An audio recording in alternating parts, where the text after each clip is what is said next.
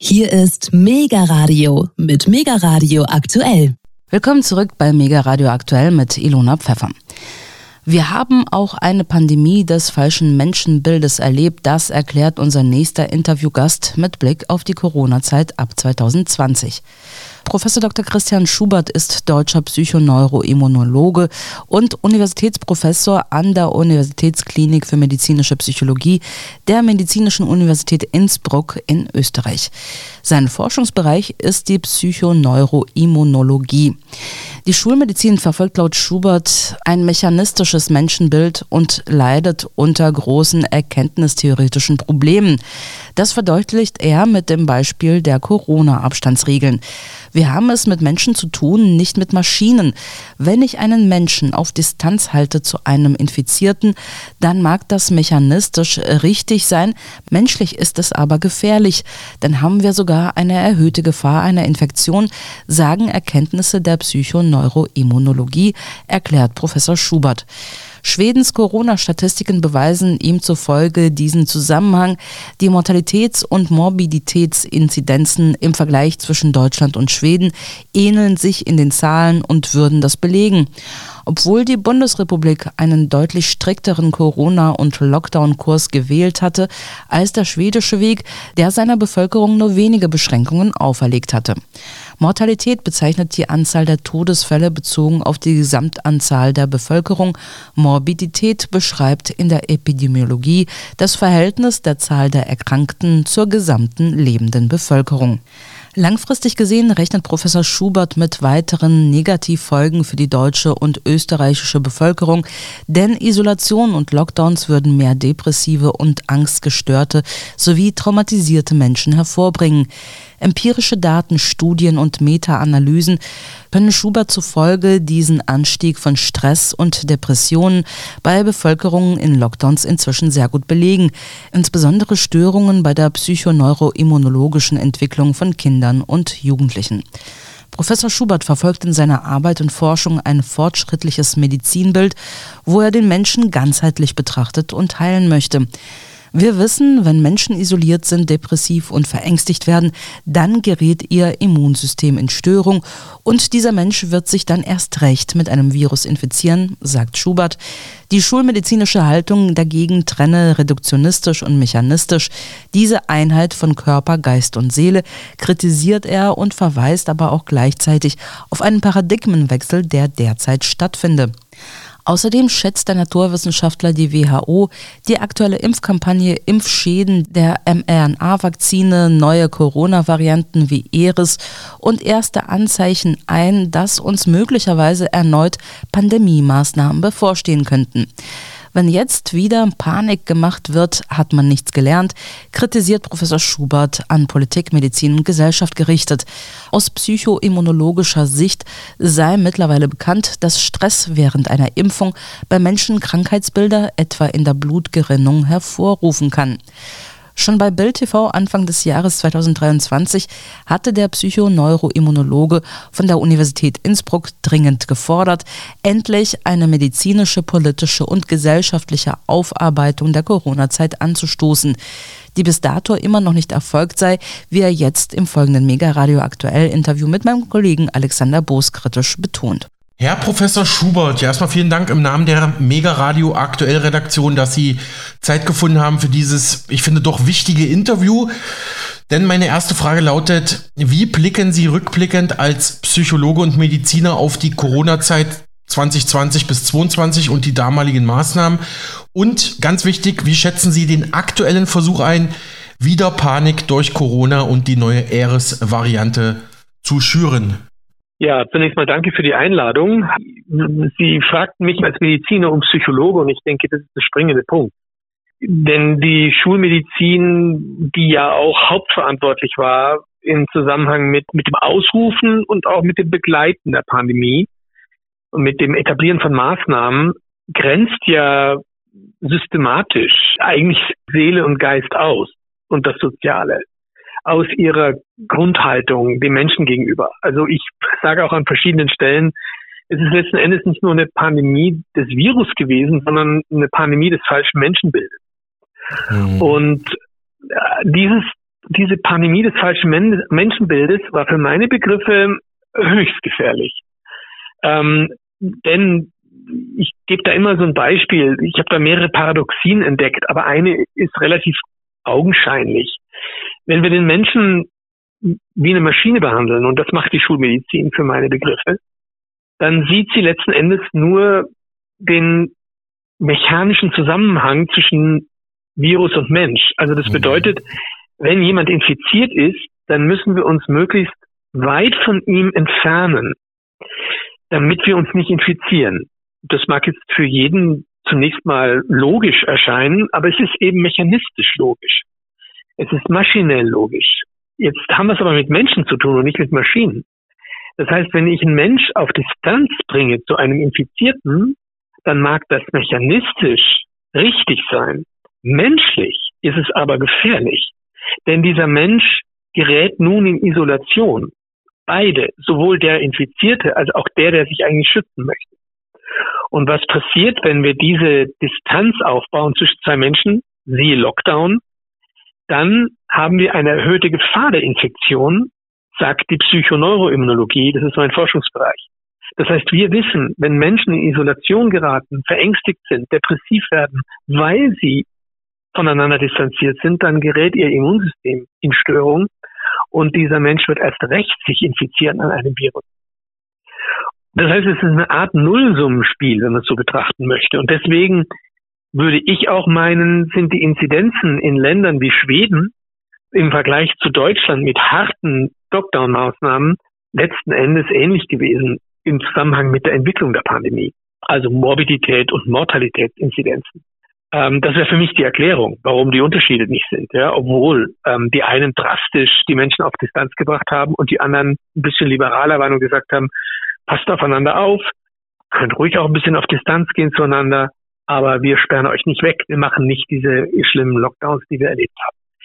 Das Problem ist aber jetzt langfristig natürlich, weil kurzfristig mögen die Zahlen ähnlich sein, langfristig gesehen vermute ich ein Desaster.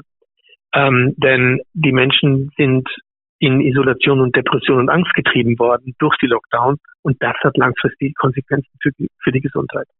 Mhm. Und wie blicken Sie auf die aktuelle Zeit? Es äh, gibt ja durchaus wieder ähm, Stimmen wie von Gesundheitsminister Lauterbach, die sagen, ja, es könnte vielleicht wieder losgehen im Winter jetzt 2023. Also ich habe noch jetzt keine Panikmache gehört. In dem Stil, wie wir es kennen von, von der SARS-CoV-2-Pandemie der vergangenen Jahre. Sollte dies aber wirklich stattfinden und erneut Panik gemacht werden in der Bevölkerung, dann halte ich das vor dem Hintergrund dessen, was ich gerade erzählt habe, für ja eine ziemlich gewalttätige Aktion, ganzheitlich gesehen. Und vor allem vor dem Hintergrund, dass alles, was ich über diese neue Variante gehört habe, letzten Endes darauf hinzielt, davon auszugehen, dass das zwar eine infektiösere Mutante ist, aber nicht eine pathogenere. Also das heißt, die Menschen werden sich leichter infizieren, aber nicht schwerer erkranken. Ähm, das ist, was Mutationen dieses Virus üblicherweise tun, dass auch die Virologen letzten Endes sagen, dass wir nicht damit rechnen müssen, dass die Viren jetzt gefährlicher werden im Sinne einer Erkrankung und vielleicht auch einer, einer Todesfolge. Also vor dem, was ich gesagt habe, und wenn jetzt weiter Panik gemacht wird, dann hat man nichts gelernt, zumindest mal nichts ganzheitliches gelernt aus dieser Pandemie und das ist der Skandal, den ich aber schon drei Jahre beobachte und der würde dann weitergehen. Mhm. Herr Professor Schubert, Sie waren ja im März 2023 bei Bild TV und dort sagten Sie, jetzt geht die Aufarbeitung los oder jetzt müsste die Aufarbeitung der Corona-Zeit ja beginnen. Ähm, meine Frage dazu, findet eine solche überhaupt statt? Müsste diese politisch, juristisch und gesellschaftlich erfolgen? Und welchen Beitrag könnten hierbei Psychologen, wie Sie sind, liefern? Also ich muss Ihnen ganz ehrlich sagen, ich sehe keine Aufarbeitung. Eine Aufarbeitung würde für mich bedeuten, wirklich zu hinterfragen, wie wir mit Menschen umgegangen sind in dieser Zeit, so wie ich es gerade gesagt habe. Und den Eindruck hatte ich in keiner Weise, dass hier menschlich umgegangen wurde mit der Bevölkerung, sondern eben, wie gesagt, maschinell. Und für mich würde eine Aufarbeitung bedeuten, hauptsächlich zunächst mal medizinisch müssten die Verantwortlichen sich die Frage stellen, mhm. wie können wir in einer weiteren Pandemie menschlicher umgehen und damit auch das Desaster eher verhindern, das stattgefunden hat. Und zum anderen würde das Ganze natürlich in die Gesellschaft getragen werden, weil, oder auch in die Politik, weil letzten Endes, ja, die Politiker wurden beraten von Schulmedizinern, von Menschen, die eben diese ganzheitliche Seite nicht mit berücksichtigen. Also ich sehe keine Aufarbeitung. Ich habe das bis jetzt noch nicht gesehen und ehrlich gesagt, ich würde mir eine wirkliche Aufarbeitung dann erwarten, wenn Leute wie ich oder andere Menschen, die sich sehr kritisch mit den Maßnahmen auseinandergesetzt haben mit den, in den letzten drei Jahren, dass die wirklich an den Tisch gebeten werden und mhm. von anderer Seite mal gesagt wird, hey, wir haben das nicht gut gemacht. Wir sehen, dass es sind so und so viele Sachen passiert und wir würden es gerne prophylaktisch vorsorgend für die nächste Welle ja neu ansehen und und dann nehmen wir euch dazu und nicht Leute aus unseren Reihen, mhm. ähm, weil das ist letzten Endes ja nicht das, was ich mir erwarte von der sauberen Aufarbeitung.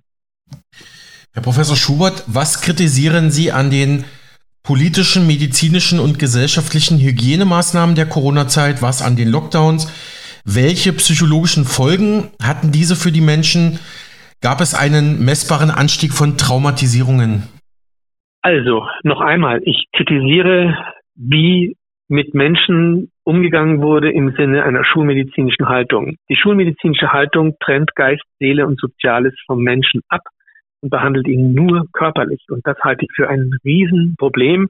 In den letzten drei Jahren wurde mir das nochmal richtig deutlich. Ich habe mich damit ja schon mehrere Jahre, ja, zwei, über zwei Jahrzehnte mit dem Thema auseinandergesetzt, mit der Kritik an der Schulmedizin, an der materialistischen mhm. Sichtweise der Schulmedizin. Mhm. Und die letzten drei Jahre haben das wunderbar nochmal gezeigt. Klingt jetzt recht zynisch, mhm. aber wir brauchen eben manchmal auch massive Krisen, um wirkliche Änderungen durchzuführen. Wir können das genauso bei dem ganzen Impfen sehen, ja. Wir wissen aus der Psychonologie, und ich bin Forscher, ich mache das jeden Tag, wir wissen aus der Psychonologie, wenn nicht auf Stress geachtet wird bei Impfen, dann müssen wir davon ausgehen, dass das Immunsystem nicht in einem guten Zustand ist dass das Gerinnungssystem verstärkt ist, wenn Menschen geimpft werden.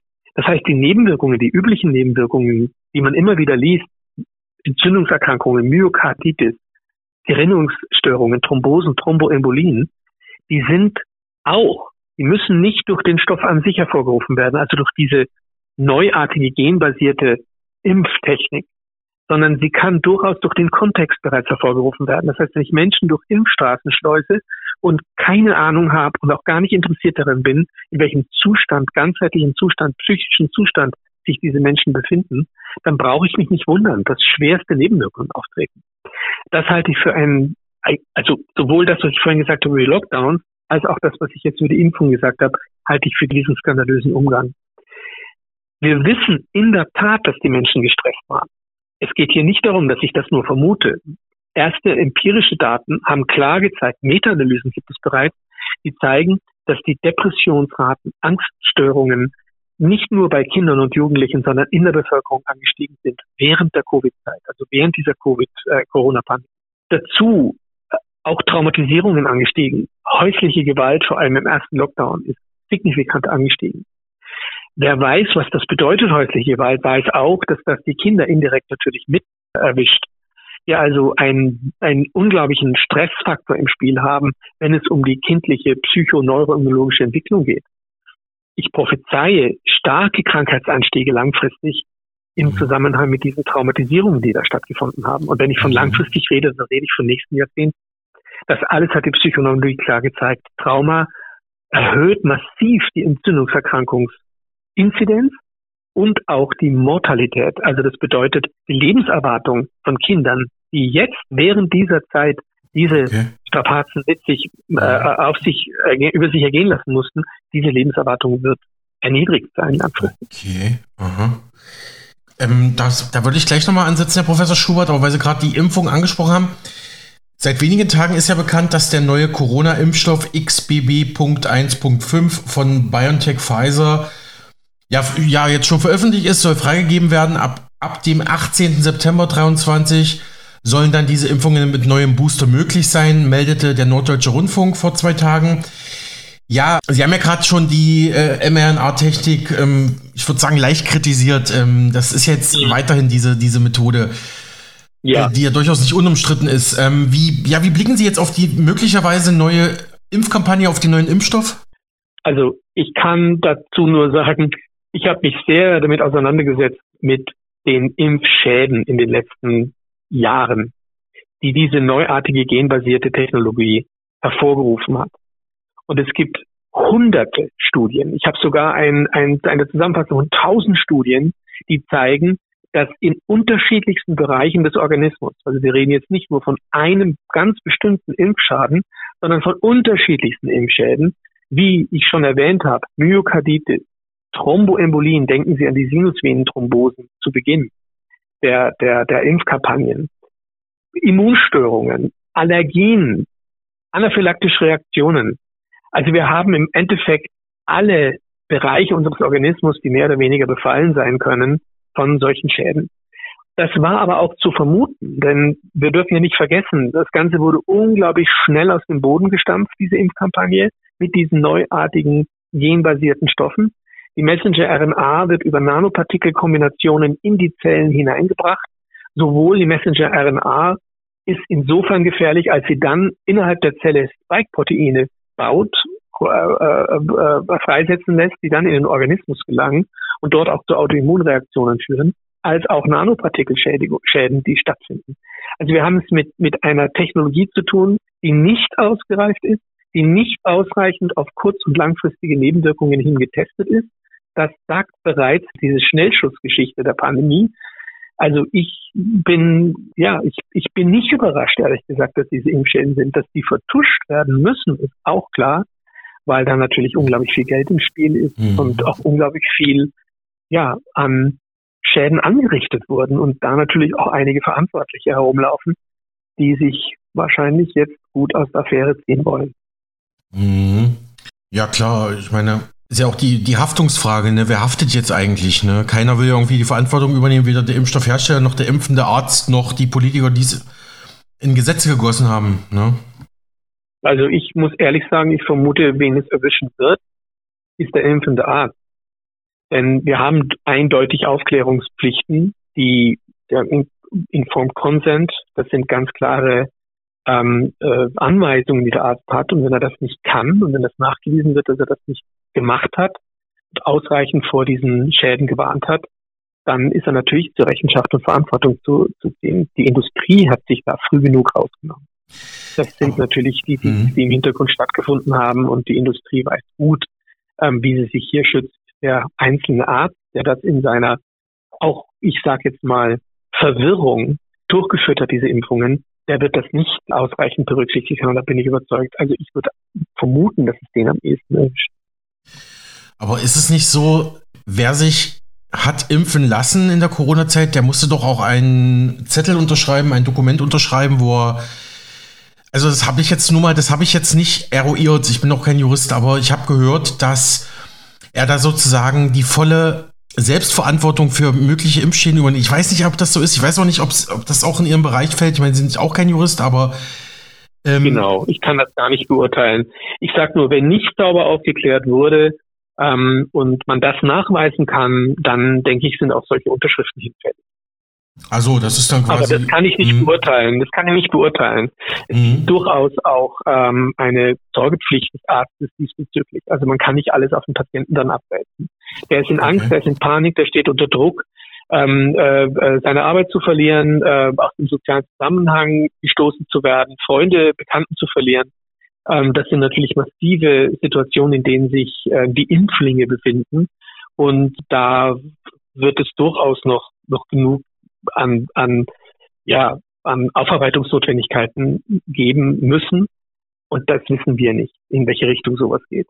Kommt mhm. ganz darauf an, wie, wie die Haltung auch ist dem ganzen Geschehen gegenüber. Wird der Arzt in Schutz genommen von der Gesellschaft oder ist es so, dass es nicht der Fall ist? Oder auch die Industrie? Ich kann es nicht beurteilen. Mhm. Herr Professor Schubert, Sie haben es schon angedeutet vorhin. Wie schätzen Sie die erhöhte Zahl von Kindern und Jugendlichen ein, die seit der Corona-Politik, sage ich jetzt mal, also die seit den Corona-Maßnahmen psychologisch oder psychiatrisch betreut werden müssen. Das ging ja wirklich durch die Presse die letzten Jahre, dass da eine massive höhere Zahl an Kindern in psychologischer, psychiatrischer Betreuung leider festgestellt werden musste. Absolut. Also ich äh, betone auch immer wieder in meinen Vorträgen und, und, und, und Äußerungen, dass ich es wirklich paradox empfinde. Und das ist ein klassisches Zeichen meiner Kritik auch an der Schulmedizin, an diesem mechanistischen Umgang mit den Menschen. Man hat alles versucht, um die Triagierungen in den Intensivstationen zu vermeiden, internistischen Intensivstationen, ähm, um dort nicht zu viele Covid-Kranke betreuen zu müssen. Denken Sie an das Wort flatten the curve. Aber die Triagierungen haben zur gleichen Zeit stattgefunden in den Kinder- und Jugendpsychiatrien. Triagierung meint, man hat Menschen, die ähm, dorthin gekommen sind und nach Hilfe gerufen haben, nach klinischer Hilfe gerufen haben, aufgenommen zu werden in psychiatrische ähm, Anstalten, um dort auch geschützt zu sein und behandelt zu werden, abweisen müssen. Kinder und Jugendliche aus schweren, gefährlichen Kontexten, in denen sie leben. Und wer weiß, und ich hatte es vorhin schon angedeutet, wie gefährlich sowas ist, ein Trauma, wie gefährlich solche schweren Belastungssituationen sind, Depressionen, Angststörungen der Kinder hinsichtlich ihrer körperlichen Integrität. Wir reden also hier nicht von einer rein psychischen Erkrankung, sondern wir reden davon, dass der Mensch eins ist. Also er hat Geist, Seele, Körper, das gehört zusammen.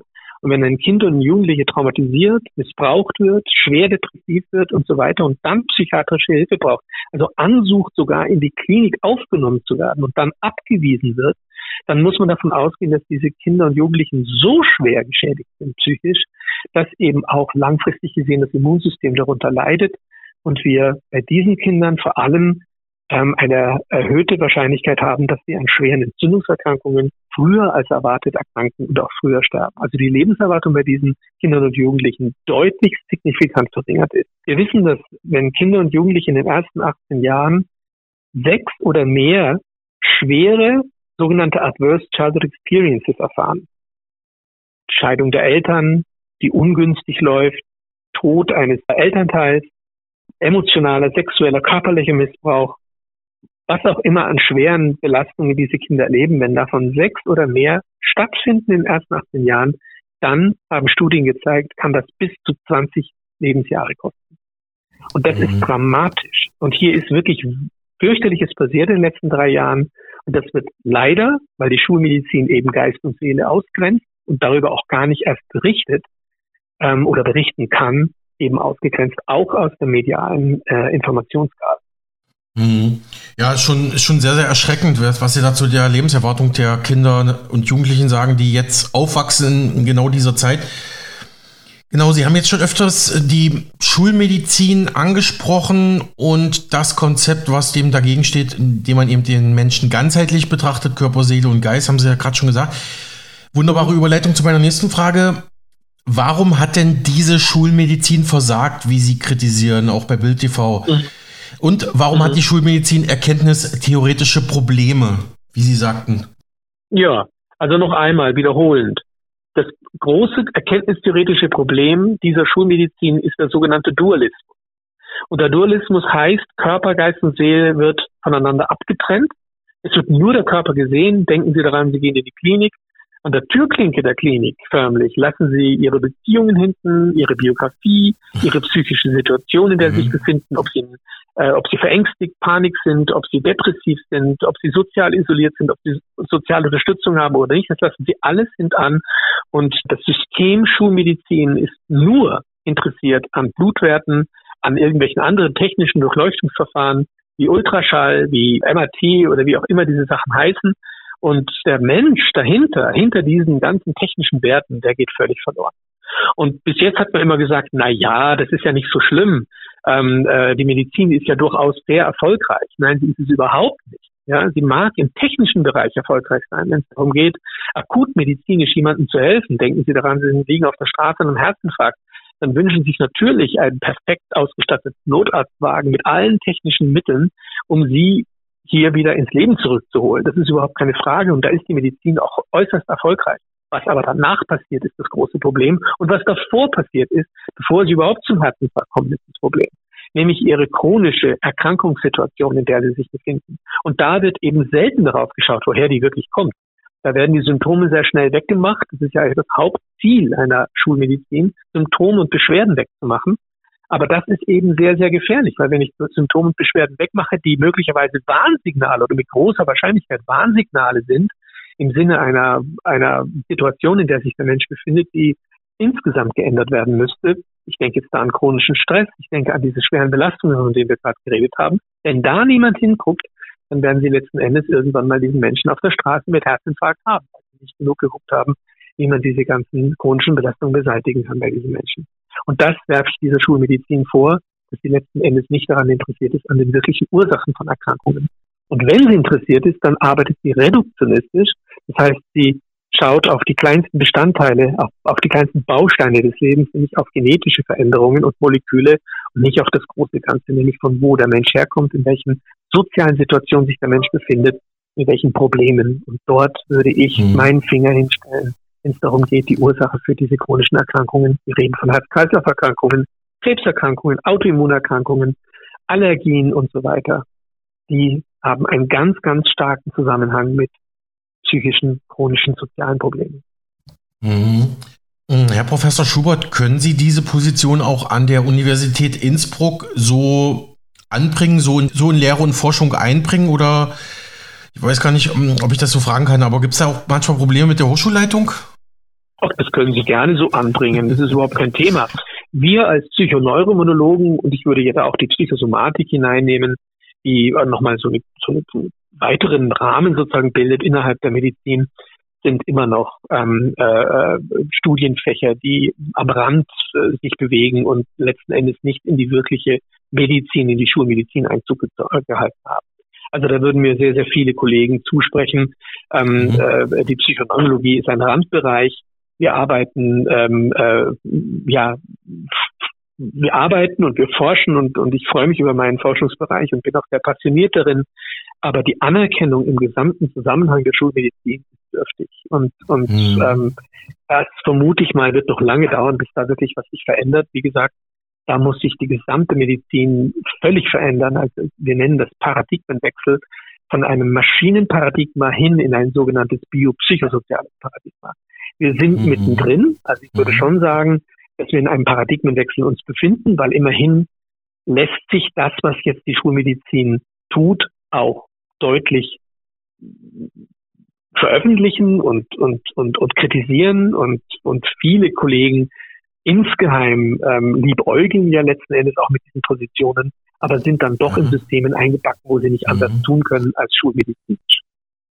Mhm. Und auch, man muss insofern schon mal, ich meine, es ist eigentlich ganz einfach zu erklären, warum sich das Medizinsystem nicht verändert. Wir müssen ja das Medizinstudium angucken. Und das Medizinstudium ist, ist überbordend mechanistisch. Also der, der, wenn, wenn ein deutscher äh, Student in, in, in, in, ins Medizinstudium kommt, dann wird er konfrontiert zunächst mal mit dem Physikum. Ne? Das ist der vorklinische Bereich. Da, das schließt dann mit einer großen Prüfung ab. Das heißt Physikum, also nicht umsonst Körper. Ja? Physikum. Da wird nichts mit Psychikum oder, oder Sozialem in Verbindung gebracht, sondern es ist letzten Endes der Körper und da wird mit Physik und Chemie und mit Pathologie und Anatomie und Embryologie und ich weiß nicht alles äh, abgefragt, aber letzten Endes der Mensch, der gesamte Mensch, der kommt in diesem Studium kaum zu Tragen. Mhm. Ja, das ist sehr interessant. Darum freue ich mich auch, dass Sie zugesagt haben, dass wir dieses Interview machen können, weil ich persönlich interessiere mich auch schon seit vielen Jahren für diese Frage von Körper, Geist und Seele, was ist Schulmedizin, was sind Grenzen der Schulmedizin und genau, Sie haben es jetzt gerade biopsychosozial äh, umschrieben. Ich glaube, das ist ein ganz guter Begriff, der das zusammenfasst. Genau. Und ähm, ich meine, man muss ja auch mal allein jetzt auf Bereiche gucken, wie zum Beispiel die Epigenetik, ne? dass halt gewisse Erfahrungen über Generationen hinweg äh, sozusagen weiter vererbt werden, ohne dass äh, die Gene das selber erlebt haben, sondern es kommt eben aus einer, dass quasi auch Erfahrungswerte ähm, vererbt werden. Das also vielleicht bricht da auch langsam was auf in Richtung dieses Paradigmenwechsels, von dem Sie sprachen. Also man liest immer wieder über erstaunliche Forschungen, wo man sich denkt, Mensch, das geht eigentlich schon so eine neue, neue Richtung, so eine neue Zeit, ne? Haben Sie absolut recht. Also ich würde unbedingt ähm, die neurobiologischen, neurowissenschaftlichen Erkenntnisse der letzten Jahre, die Psychoneuroimmunologie, die Epigenetik unbedingt als Indikatoren werten, dass ein biopsychosozialer Paradigmenwechsel im Gange ist in der Medizin, aber er ist unglaublich langsam und ganz besonders in Pandemiezeiten neigen Systeme, große Systeme und kleine Systeme dazu, zu reduzieren und Komplexität nicht zuzulassen, sondern eher ähm, auf das sich äh, zu besinnen und, und zurückzugreifen, was ähm, gewohnt ist. Ähm, und das ist meistens recht einfach und das haben wir in den letzten drei Jahren gesehen. Natürlich können es Kritiker besser erkennen, dass hier Fehler stattgefunden haben, dass diese Schulmedizin und diese schulmedizinischen Maßnahmen, von denen wir gesprochen haben, nicht nur falsch sind, sondern lebensgefährlich. Hm. Wir sprechen zum Schluss auch nochmal über diese Fragen und über Ihre Praxis und Forschung, aber ich will jetzt nochmal kurz auf Corona zurückkommen. Warum macht Gesundheitsminister Lauterbach die Menschen krank oder hat sie krank gemacht in der Corona-Zeit, wie Sie auch bei Bild TV kritisiert haben, Herr Professor Schubert? Ach, ich würde da jetzt ganz provokant sagen, weil Herr Lauterbach mir auch nicht unbedingt den gesündesten Eindruck vermittelt. Mhm. Also ich denke, er befindet sich in einer Scheinrealität, ähm, wie so manche, die jetzt für meine Begriffe psychisch nicht ganz äh, gesund sind. Ähm, er richtet sich, wie Pippi Langstrumpf sagt, die Welt nach seinen Wünschen. Ähm, also richtet sie sich so, wie sie ihm gefällt und, und, und insofern zieht er, weil er eine mächtige Person ist, der Gesundheitsminister Deutschlands, natürlich viele nach sich. Also je mächtiger Menschen in solchen Scheinrealitäten sind, desto gefährlicher wird das Ganze für die Gesellschaft. Und das haben wir in den letzten drei Jahren gesehen und werden das auch noch länger sehen, wenn der im Amt bleibt, beziehungsweise nachfolgende Gesundheitsminister ähnlich unterwegs sind. Also ich, ich habe da auch keine gute, keine gute Hoffnung, äh, dass sich da groß was ändert. Ich denke, das System ist ein, wir reden von der Medizin oder ich habe geredet, dass die Medizin ein, ein Maschinen, eine Maschinenmedizin ist und das ist auch eine Scheinrealität. Und da wird auch nach den Mechanismen dieser Medizin gedacht und gehandelt. Und ähnlich würde ich sagen, ist der Herr Lauterbach sicherlich ein, ein, ein, ein Prototyp, ein, ein prototypischer Vertreter dieser Scheinrealität der Schulmedizin. Und wie gesagt, ich ähm, habe nicht den Eindruck, dass, dass er auch mental fähig ist, hier Gutes zu tun am Menschen. Weil Sie es gerade angesprochen haben, Herr Lauterbach sieht nicht wirklich gesund aus. Das wird ja kaum in Interviews angesprochen und ich traue mir das heute mal. Es wird ja immer wieder ein bisschen gemunkelt.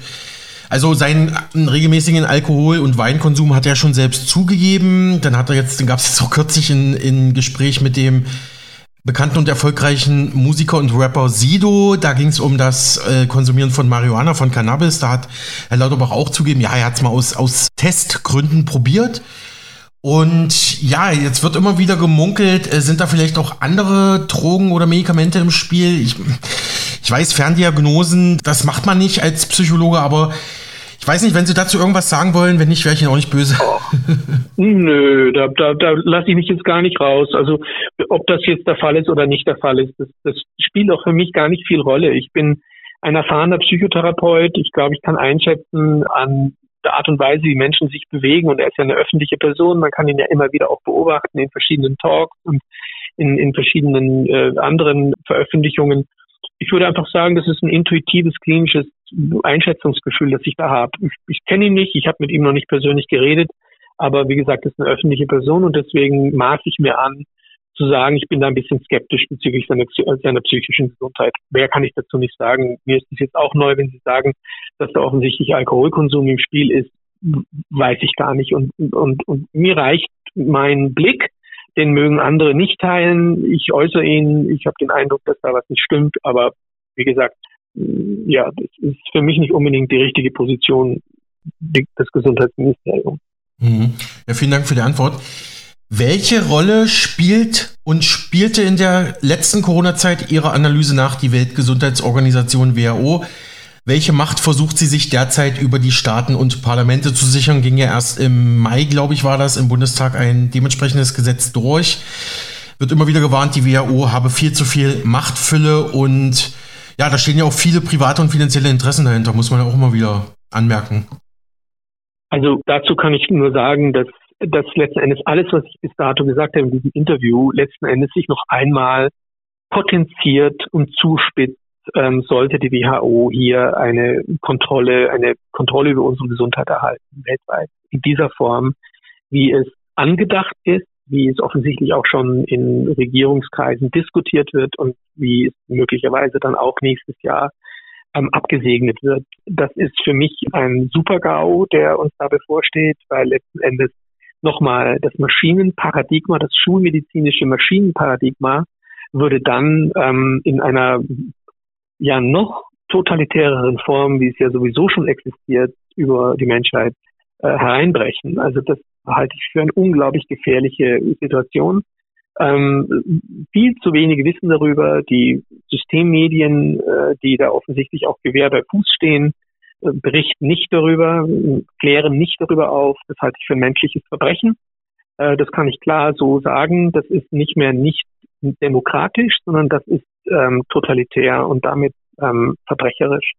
Und ähm, ich kann nur hoffen, dass die wenigen Menschen, die da offensichtlich Durchblick haben, ähm, die Möglichkeit bekommen, ähm, im Sinne einer pandemischen Reaktion mhm. ähm, andere Menschen in der Bevölkerung zu infizieren, ähm, also psychisch, seelisch, geistig zu infizieren und die Möglichkeit zu geben, ähm, kritisch über diese Dinge nachdenken zu können und dann auch aufzustehen und sich dagegen aufzustellen und sich zu wehren. Ob das passieren wird, das steht in den Sternen, sind viele bemüht, ich auch, den Menschen das mitzugeben, dass hier eine totalitäre Struktur eingerichtet werden soll, die mit Sicherheit nicht an unserer Gesundheit interessiert ist. Und nochmal, ich möchte das betonen, es geht hier nicht um einen bewusst bösen Akt. Es geht mhm. darum, dass die Schulmedizin nicht anders kann weil sie sich in ihrer Scheinrealität eines Maschinenparadigmas befindet mhm. und damit nicht aus Böswillen andere Menschen schädigt und chronifiziert in Bezug auf ihre Krankheiten, sondern gar nicht anders kann. Wenn ich mit einem Mediziner, mit einem schulmedizinischen Kollegen mich unterhalten würde, das wäre ein sicher sehr, sehr netter, sehr, sehr bemühter Mensch, der Kraft seiner Möglichkeiten versucht, einem anderen Menschen zu helfen. Nur das Problem ist, dass nicht richtig ähm, ausgebildet ist in Richtung Menschlichkeit und Ganzheitlichkeit und deswegen mehr Schaden zufügt als Gutes. Und das droht dann im ganz großen Stil durch die Weltgesundheitsorganisation und diese Gesundheitsvorschriften, die da etabliert werden sollen. Mhm. Ja, vielen Dank, dass Sie es nochmal so klargestellt haben, dass man uns da auch nicht missversteht. Herr Professor Schubert, worum geht es in Ihrem Buch Das Unsichtbare hinter dem Sichtbaren? Ich nehme an, durchaus auch dieses Modell des biopsychosozialen Menschen. Richtig, absolut. Also letzten Endes geht es darum, dass es wird ja immer gepredigt, das Objektive ist so wichtig in der Medizin. Ja? Letzten Endes aber Objektivität erreichen sie natürlich durch Technik und, und durch, durch technische Daten und durch Körper. Und je weiter sie sozusagen in die Subjektivität gehen, je mehr sie sich mit dem psychischen und sozialen eines Menschen auseinandersetzen, desto unsichtbarer wird es auch. Und ähm, deswegen das Unsichtbare hinter dem Sichtbaren halte ich für die größte Kraft, größte Quelle auch in Bezug auf Gesundheit und Krankheit. Und der sollte man sich stellen, dieser Komplexität des Lebens. Und das ist leider eben nicht der Fall in der derzeitigen Schulmedizin. Also das Unsichtbare hinter dem Sichtbaren, das, was wir nicht sehen. Analytiker, Tiefenpsychologen würden sofort natürlich sagen, es ist das Unbewusste, es sind Aspekte unseres Seins. Mhm die und unserer Psyche, die einen Großteil ausmachen, 80, 70, 80 Prozent wird vermutet, sind unbewusste Aspekte, äh, die biografisch bedingt sind, wo viel Trauma drinnen steckt, das eben verdrängt und verleugnet werden muss, aber letzten Endes sich den Weg schon bahnt in unsere sichtbare Welt, in unsere bewussten Aktionen und eben auch in unsere Erkrankungen. Und da, da würde ich mir eben wünschen, dass eine Medizin, eine neue Medizin sich dieser unbewussten Welt eines Menschen stellt und versucht ähm, hier ähm, den Einfluss, diese große Einflusskraft auf Gesundheit, auf Krankheit festzumachen und sie in den alltäglichen medizinischen Kontext zu bringen. Und wer sollte Ihr Buch lesen? An wen richtet es sich? Ähm, ich, ich, nehme an, wahrscheinlich auch Kritiker, ne? Ihre Arbeiten. Interessierte und Kritiker. okay, ich wollte es gerade sagen. Ja, Hauptsächlich eigentlich sollten es die Leute lesen, die davon keine Ahnung haben. Ähm, und, und das sind meistens eben, wie gesagt, mechanistisch, reduktionistisch, dualistisch agierende Schulmediziner. Und die sollten sich das mal angucken, was da an Daten bereits existieren. Wir haben eine Riesenforschung, die da drin ist, und ganz viele Publikationen, die es da schon gibt zu diesem Bereich, die aber eben programmatisch ausgegrenzt werden, systematisch ausgegrenzt werden, weil sie eben nicht passen zu dieser Scheinrealität der Maschinenmedizin. Herr Professor Schubert, Sie schreiben auf Ihrer Website zu Ihrer Praxis und Forschung, meine diagnostisch-klinische Leistung beschränkt sich nicht nur rein auf Psyche, Ich sehe die psychische, neuronale, hormonelle und immunologische Aktivität in jedem Menschen als untrennbare seelische Einheit. Haben wir jetzt auch schon oft drüber gesprochen. Daher möchte ich die individuelle Krankengeschichte meiner Patienten ganz genau erfahren. Denn nur so wird es möglich sein, eine Lösung zu entwickeln, die jeden Patienten nachhaltig gesunden lässt. Ja, könnten Sie das für unseren Sender und unser Publikum näher beschreiben? Ja, wenn ein Mensch krank ist, also wenn man, wenn, wenn, wenn er sich nicht wohlfühlt, wenn er Beschwerden hat, ähm, unterschiedlichster Natur, das können psychische Beschwerden sein, das können körperliche Beschwerden sein, dann gibt es eine Geschichte dieses Menschen, dieses Individuums, dieser Person. Äh, und diese Geschichte hat Züge, die ihn letzten Endes erkranken ließen. Ja? Und ich interessiere mich für diese Geschichte. Ich möchte alles wissen von dieser Person. Ähm, und, und wir nennen das eine biopsychosoziale Anamnese. Also nicht nur eine körperliche Anamnese machen, wo ich Blutwerte angucke oder andere ähm, technische Aspekte, sondern wo ich wirklich mit dem Menschen mich zusammensetze und erfahren möchte als Kliniker, wer ist das eigentlich? Was hat er erlebt? Von wo kommt er her? Da gehen wir sogar in mehrere Generationen hinein. Also uns interessiert als psychosomatisch denkende Ärzte durchaus auch, was die Großeltern erlebt haben, vielleicht auch die Urgroßeltern, was der Stammbaum ist. Und zwar biopsychosozial, eben nicht rein genetisch, sondern biopsychosozial. Was ist die Geschichte dieses Menschen im weitesten Sinn? Das interessiert, das ist das, was da von mir auch an der Homepage verdeutlicht wird. Hm. Ich nenne hier nochmal für unsere Hörerinnen und Hörer die Adresse www.christian-schubert.at christian-schubert.at, wie man schreibt. Wie gesagt, Sie sind ja in Österreich ansässig, darum die .at-Endung. Wir kommen langsam zum Schluss. Ich habe jetzt noch drei Fragen, Herr Professor Schubert. Sie schreiben weiter auf Ihrer Homepage zu Ihrer Forschung. Seit 25 Jahren bin ich begeisterter Forscher und analysiere gemeinsam mit Kollegen die Wechselwirkungen zwischen Psyche, Gehirn, also Nervenzellen und Neurotransmitter ich glaube, Neurotransmitter, das sind doch die Stellen im Gehirn, die die Sinne übertragen und andere Informationen übertragen, ne? Ich hoffe, das habe ich so Ja, das sind die, genau, das sind die Botenmoleküle, die von Nervenzellen freigesetzt werden und entsprechend Nervenzellen verbinden, die Informationen übertragen lassen, deswegen Transmission und entsprechend die Gehirnaktivität ausmachen. Aber wie gesagt, es sind Neurotransmitter und es ist noch lange nicht Psyche. Ja? Also das heißt, Psyche mhm. mhm. steht ja. da dem Ganzen nochmal drüber, ist nochmal komplexer. Und ähm, ja, wir müssen auf die Psyche gucken, wir müssen auf das Soziale, auf das, was die Menschen erleben in ihrem Leben gucken. Dann werden wir auch verstehen, wie sich Neurotransmitter verhalten.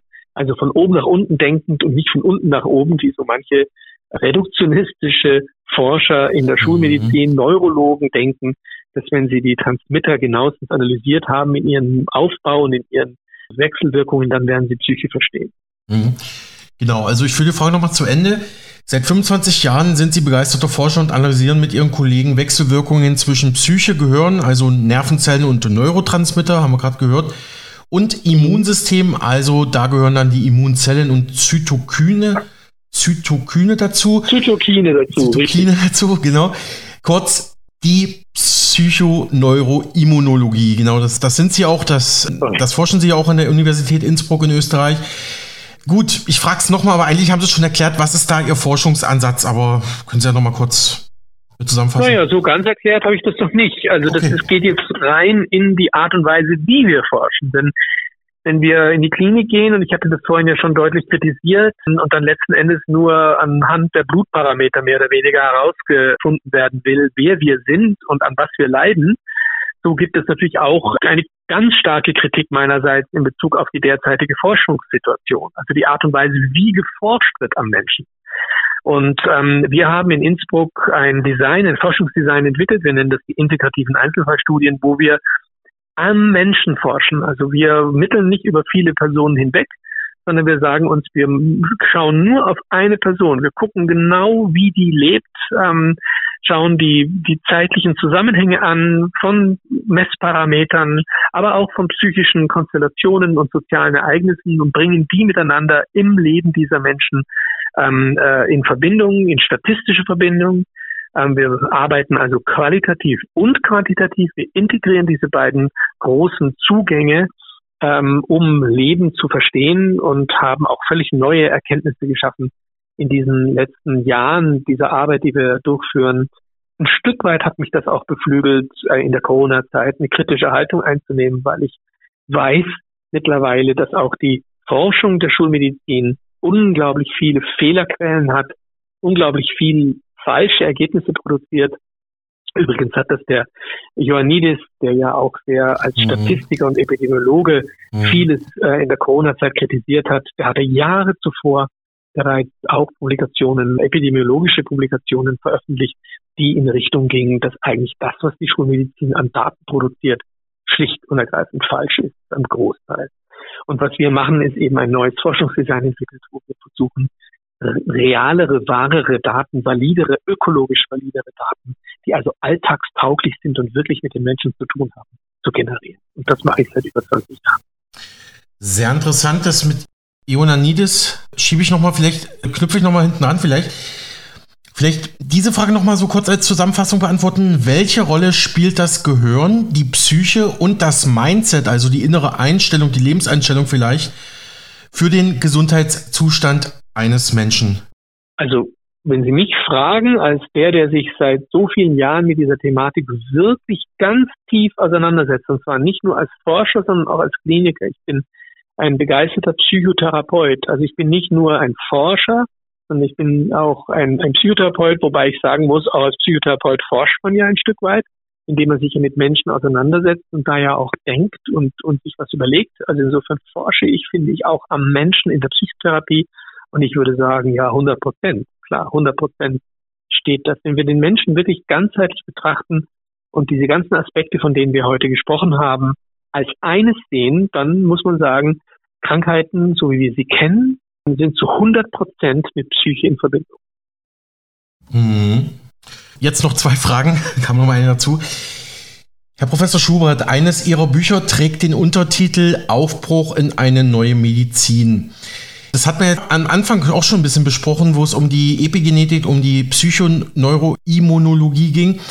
Sehen Sie Ansätze, dass sich das Denken auch in der Mainstream-Medizin, in der Schulmedizin derzeit wandelt, dass man vielleicht verstaubte Ansichten, Denkweisen, Parameter neu überdenkt, um den Menschen ganzheitlich zu sehen und ganzheitlich zu heilen? Ich denke, dass ein, eine Frustration vorhanden bewusst, unbewusst. Ich glaube, dass es den schulmedizinischen Kollegen nicht unbedingt gut geht mit der Art und Weise, wie sie diagnostizieren, klinisch unterwegs sind und forschen. Das würde ich mal dem ganzen System unterstellen. Das Problem ist nur, dass sie nicht wissen, wie es anders geht. Sie bemühen sich möglicherweise. Wenn ich einen schulmedizinischen Kollegen konfrontiert würde und würde sagen, Mensch, ähm, siehst du denn das Psychische und Soziale nicht auch als wesentlich an, dann würde der schulmedizinische Kollege sofort sagen, ja, natürlich tue ich das. Aber letzten Endes, wenn man dann seine Arbeit betrachtet und die Art und Weise, wie er mit den Patienten umgeht und was ihn wirklich interessiert, was er dann auch fragt und in Handlung umsetzt, das ähm, würde dann dem nicht entsprechen. Nicht, weil der das nicht will, sondern schlicht, weil er es nicht kann, weil er es nicht gelernt hat und weil er in einer Scheinrealität, in einer Ideologie drin ist, in einer Maschinenideologie, in einer Maschinenmedizin. Er hat es nicht anders gelernt und kann es deswegen auch nicht anders ansetzen. Aber wie gesagt, es gibt manche, die sind sogar talentiert und, und, und haben guten Zugang zu Menschen. Und dann mag man vielleicht manchmal übersehen, dass da auch trotz alledem fachliche Fähigkeiten fehlen, schlicht weil es eben nicht gelernt wurde. Aber wir können nur hoffen, dass sich diesen, dieser Paradigmenwechsel ähm, beschleunigt, dass das jetzt schneller geht. Vielleicht hat Corona, die Krise Corona in der Tat auch was bewirkt und ähm, wird in den nächsten Jahren, wenn das Ganze mal abgeflaut ist, die ganzen Verantwortlichkeiten, die Leute aus den Ämtern ähm, äh, draußen sind, die das alles äh, verbrochen haben in den letzten drei Jahren und eine neue Generation da ist, die aus diesen drei Jahren lernt, wirklich lernt, da kommt es vielleicht wirklich auch zu Veränderungen. Und dann haben wir im Wechsel auch eine neue Schulmedizin, einen Aufbruch in die neue Medizin, der dann auch wirklich ja, dorthin geführt hat. Mhm. Ja, Herr Professor Schubert, weil Sie gerade den Statistiker und Gesundheitswissenschaftler Professor John Ioannidis angesprochen haben. Der war ja vor Corona oder der galt ja vor Corona als eine absolute Koryphäe, international mega renommiert, war glaube ich auch der meistzitierte Wissenschaftler jahrelang, also weltweit, ähm, forscht und lehrt an der berühmten Stanford University, da an der School of Medicine. Er hat ja auch schon zu, Beginn der Corona-Zeit gesagt, also dieses ganze Wegsperren, diese ganzen Lockdowns, das, das bringt nichts. Das hat er dann später auch noch in mehreren Dokumentationen, auch in deutschen und österreichischen Dokumentationen auch nochmal wiederholt, diesen Standpunkt. Und Sie haben gerade gesagt, dass die Schulmedizin gerade bei Corona eigentlich falsche Daten und Fakten, Statistiken gesammelt hat, so wie es Professor Ioannidis äh, auch gesagt hat. Können Sie mal darauf eingehen, warum falsche Fakten? Erhebt man die falsch, interpretiert man die falsch, stellt man die falsch zusammen? Aber ah, da müsste man jetzt nochmal in Details gehen in Bezug auf hm, okay. die statistischen hm. Daten von Beginn an. Also wir alle, oder zumindest kritisch Denkende, haben ja gleich zu Beginn äh, gemerkt, da stimmt was nicht mit den Zahlen, die da veröffentlicht wurden. Oftmals wurden absolute Zahlen und nicht äh, Zahlen in Relation zu wesentlichen Kennzahlen äh, gesetzt. Also da hat einiges nicht gestimmt auch diese Panik und Angst, dass es jeden erreicht, dass jeder in Gefahr ist, äh, schwer krank zu werden und vielleicht sogar zu sterben, hat ja Ioannidis auch in vielen Publikationen seitdem deutlich relativiert. Ähm, die wirklich äh, gefährdeten Personen in der Corona-Zeit waren kranke alte Menschen. Ich würde nicht mehr sagen nur alte Menschen, sondern durchaus auch vorerkrankte alte Menschen. Die haben einen Hauptteil der im Endeffekt auch sehr geringen Mortalität durch SARS-CoV-2 ausgemacht soweit ich weiß, 0,1 Prozent irgendwas ähm, ist letzten Endes die Mortalität äh, durch Covid. Und wie gesagt, hier bündeln sich äh, äh, ähm, die vor allem alten und vorerkrankten Menschen in diesen 0,1 Prozent. Also junge Leute, Kinder, Jugendliche, junge Erwachsene, gesunde Menschen ähm, äh, bis ins höhere Alter sind letzten Endes auch nicht betroffen gewesen von einer wirklich gefährlichen, schweren Erkrankung, die zum Tod führen kann. Natürlich hat es den einen oder anderen auch schwerer erwischt, das ist kein Thema, aber kann auch jemanden Grippe erwischen, schwerer, das wissen wir auch. Und ich vermute, dass wir unbedingt auch die Gestressten hineinnehmen müssen in die Rechnung. Das macht Ioannidis nicht. Er hat sich da sehr stark konzentriert, auch hier wieder auf die körperlichen Faktoren, mhm. auf mhm. Alter, auf, auf Vorerkrankungen. Aber ich würde unbedingt diesen Stressfaktor hineinnehmen und sagen, dass es auch eine Gruppe gab, die möglicherweise ähm, besonders gefährdet war, nämlich die gestressten, chronisch gestressten Menschen die können unterschiedlichen Alters sein. Und, und, und wenn wir gesehen haben, dass es jemanden erwischt hat, schwerer erkrankt ist an Corona ähm, und an Covid, ähm, der eben nicht in diese Altersklasse von sehr alten Menschen fiel, dann würde ich stark vermuten, sind das chronisch kranke, stresskranke Menschen, die es erwischt hat. Und die, wie gesagt, finden wir in allen Altersklassen. Und es ist ja in der Tat so, dass es auch Studien gab, die bald mal rauskamen während der Corona-Zeit, die zeigten, dass Menschen mit Angst Erkrankungen, also mit Vorerkrankungen, nicht durch Corona-Hype Angst äh, erkrankt, sondern davor mhm. schon angstkrank waren, ja. dass die eine besonders hohe Gefahr und Risiko hatten, auch an Corona zu sterben. Mhm. Erlauben Sie mir noch eine allerletzte Anmerkung. Genau das mit dem Stressfaktor haben Sie ja gut jetzt erklärt im Laufe des Interviews. Genau, äh, man darf ja nicht vergessen, es gibt ja auch Angststörungen, Angsterkrankungen, jetzt unabhängig von der politischen oder medizinischen Großwetterlage, sondern es sind Menschen, die, die daran erkranken, die diese Angststörungen, Angstphänomene erleben und haben. Ich will dazu letzt noch mal eine Aussage von Professor Ioannidis vom Mai 2020 zitieren. Damit sagt er zu dieser Massenquarantäne, zu diesen Massenlockdowns, diese könnten laut ihm viel schlimmer sein als alles, was das Coronavirus anrichten kann. Und ich erinnere mich noch, ich hatte auch lebhafte Diskussionen mit, mit guten Freunden, darunter auch Naturwissenschaftler, Physiker, äh, den habe ich dann auch mal den äh, Professor Ioannidis dann gezeigt und der wurde mit einem Satz weggewischt, ja, das ist ein Idiot, das ist, äh, also ohne sich überhaupt mal mit der Forschung zu beschäftigen, nein, der spricht gegen die Corona-Maßnahmen, also kann er kein guter Wissenschaftler sein. Ja? Also, weiß nicht, ob Sie das zu, zum Schluss nochmal kommentieren wollen, diese, auch dieses Zerfleischen der Wissenschaftler ja. untereinander, ne? Ja. Ja, ja, das kann ich gerne nochmal erklären. Ich hatte es vorhin mit Pippi Langstrumpf äh, deutlich ja. gemacht ich mache mir die Welt, wie sie mir gefällt. Und man hat sehr schön sehen können in den letzten drei Jahren, dass jene, die hm, fast religiös diese Corona-Pandemie angebetet haben und die Maßnahmen, die da stattgefunden haben, dass die durchaus auch einen Krankheitswert hatte, diese Haltung ähm, und diese Angst, in der sich diese Personen befinden. Ich denke da an Matthias Desmet, der das sehr schön zusammengefasst hat, Daten von Gustave Le Bon, von Sigmund Freud, und von anderen äh, analytisch denkenden Menschen, die ja von einer Massenpsychose gesprochen haben. Und Matthias Desmet hat das sehr schön ausgeführt in den letzten drei Jahren, dass sich sehr, sehr viele Menschen in dieser Zeit in einer Massenpsychose befanden. Das ist ein schweres Krankheitsbild. Und die Menschen, die psychisch krank sind, die machen sich die Welt, wie sie, sich, wie sie ihnen gefällt, weil sie Schmerzen vermeiden wollen, weil sie letzten Endes ihre Welt so konstruieren, dass sie möglichst friktionsfrei und schmerzlos durch die Welt äh, marschieren können. Und das ist genau passiert. Und deswegen ist auch ein Ioannidis letzten Endes ausgemustert worden äh, von der wissenschaftlichen Welt, weil ein Hauptteil der Wissenschaftler in dieser Zeit in dieser Massenpsychose sich befand langsam vielleicht jetzt auftaucht äh, wieder aus dieser Psychose, weil letzten Endes die Gefahr nicht mehr da ist, weil eben auch Eris oder andere äh, Mutanten jetzt harmloser sind, auch diese Menschen das langsam begreifen und sehen und damit auch weniger Angst haben und damit aus ihrer Psychose aufwachen und vielleicht dann auch diese ganzen äh, Sachen, die da in den letzten drei Jahren passiert sind, auch aus einer anderen Perspektive ähm, sehen können. Da, ob sie es dann sehen wollen, ist wieder eine andere Frage, weil letzten Endes dann geht's ja los mit der Aufarbeitung. Ja, dann würde ja bedeuten, okay, wenn ihr jetzt äh, einseht, dass da vielleicht Fehler passiert sind, dann wollen wir mal gucken, wer verantwortlich war für die Fehler. Und ich glaube, dann ducken sich wieder sehr, sehr viele weg. Also insofern mhm. ähm, erwarte ich mir jetzt auch nicht die große Aufarbeitung ähm, in dem Sinne, wie ich sie mir erhoffen würde. Eine Rehabilitation des Ioannidis wird unterm Tisch stattfinden und nicht öffentlich. Davon bin ich zutiefst überzeugt. Aber sie wird stattfinden. Ähm, und, und ja, viele von uns haben bereits im März 2020 gewusst, dass hier äh, etwas Falsches passiert mit den Menschen, etwas Gefährliches passiert mit Menschen und es werden mehr Menschen an den Maßnahmen sterben als am Virus selbst. Soweit Professor Dr. Christian Schubert, Psychoneuroimmunologe an der Medizinischen Universität Innsbruck, im Interview mit meinem Kollegen Alexander Boos. Von ihm sind unter anderem folgende Bücher erschienen. Was uns krank macht, was uns heilt, Aufbruch in eine neue Medizin, das Zusammenspiel von Körper, Geist und Seele besser verstehen, 2019 im Korrekturverlag erschienen oder auch Das Unsichtbare hinter dem Sichtbaren, Gesundheit und Krankheit neu denken, erschienen 2020 bei Books on Demand. Mehr Informationen zu diesem Thema aus Medizin, Psychologie und der Psychoneuroimmunologie finden Sie auf seiner Webseite www www.christian-schubert.at.